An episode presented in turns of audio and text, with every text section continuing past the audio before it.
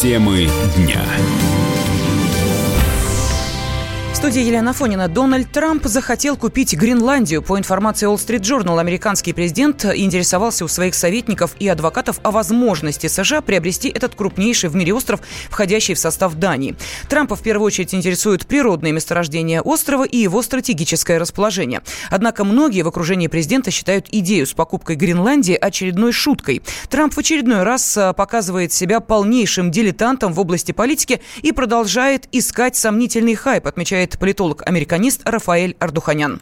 То, что мы сейчас видим с вами, это вот такое вульгарное восприятие современной политической жизни, вообще современной политики. Люди, которые на ровном месте сами себе создают проблемы под э, абсолютный хохот и гогот всего мира. Даже если мы с вами возьмем на одну секундочку и представим, что это шутка была, лидер такой страны, как Америка, не имеет права на подобные шутки. Тем более тот переполох, который вызвали в датском королевстве, это вовсе для многих не шутка. Потому что люди еще привыкли все-таки воспринимать слова лидера, как они это заявляют, самой мощной главной экономической военной державы мира, они воспринимают это серьезно и прислушиваются, должны, по крайней мере, прислушиваться. А они сейчас делают абсолютно все, чтобы полностью обесценить все американские заявления за прошедший период. Потому что если завтра, в следующий раз он скажет еще что-то, откуда мы знаем, что это не очередная так называемая шутка? Мы имеем дело с дилетантами, и это опасно. Мы, мы, конечно, могли бы уже посмеяться, но мне кажется, что время смеха, оно уже прошло. Люди подобного ранга, подобного уровня не имеют права на подобные беспочвенные, абсолютно клоунские заявления. Абсолютно нереалистичная позиция, беспочвенные утверждения, не основанные ни на чем. И то, что мы сейчас видим с Гренландией, это просто очередное проявление этого. Непрофессионализм, дилетантство, определенный хайп, попытка увести общественное мнение внутри Америки от внутриполитических проблем. Думаю, это, наверное, их ответ на нашу политику, на нашу позицию в отношении освоения Арктики. Наверное, Трамп думает таким образом. Зачем строить ледоколы? Зачем осваивать север? Давайте купим Гренландию Гренландию. А что следующее?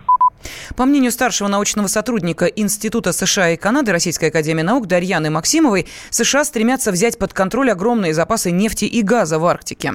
Гренландия имеет очень э, большие перспективы. Перспективы заключаются в границах э, континентального шельфа, на который претендует остров Гренландия в составе Дании. То есть датская сторона подавала на расширение континентального шельфа, и вот последняя их заявка ушла в 2015 году окончательно. Она очень долго подавалась э, пятью частями. Пока рассмотрения результатов никаких не было, но по предварительным данным геологической разведки и сейсмологической разведки, которые проводили датские ученые совместно с канадцами, а, в том числе проводили, оказалось, что этот континентальный шельф Гренландии и вообще сама Гренландия находится ближе всего к Северному полю. Получается, как будто бы у Гренландии больше всех прав на Северном полюсе.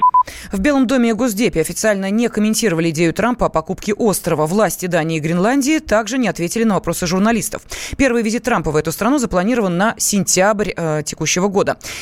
Кстати, э, Трамп не первый после Второй мировой войны. 33-й президент США Гарри Труман предложил Дании купить у нее Гренландию за 100 миллионов долларов, но получил отказ. Врачи и учителя чаще других скучают по работе на отдыхе. Таковы результаты исследования сервиса Суперджоb. Почти 40% медиков и половина опрошенных учителей рассказали, что хотят быстрее выйти из отпуска. Президент портала Суперджоb.ру Алексей Захаров объясняет результаты исследования большим интересом к работе как правило, по работе скучают, если она интересна, если она связана с положительными эмоциями. Соответственно, чем более интеллектуальный труд, э, тем больше люди по нему скучают, когда э, их этого труда лишают.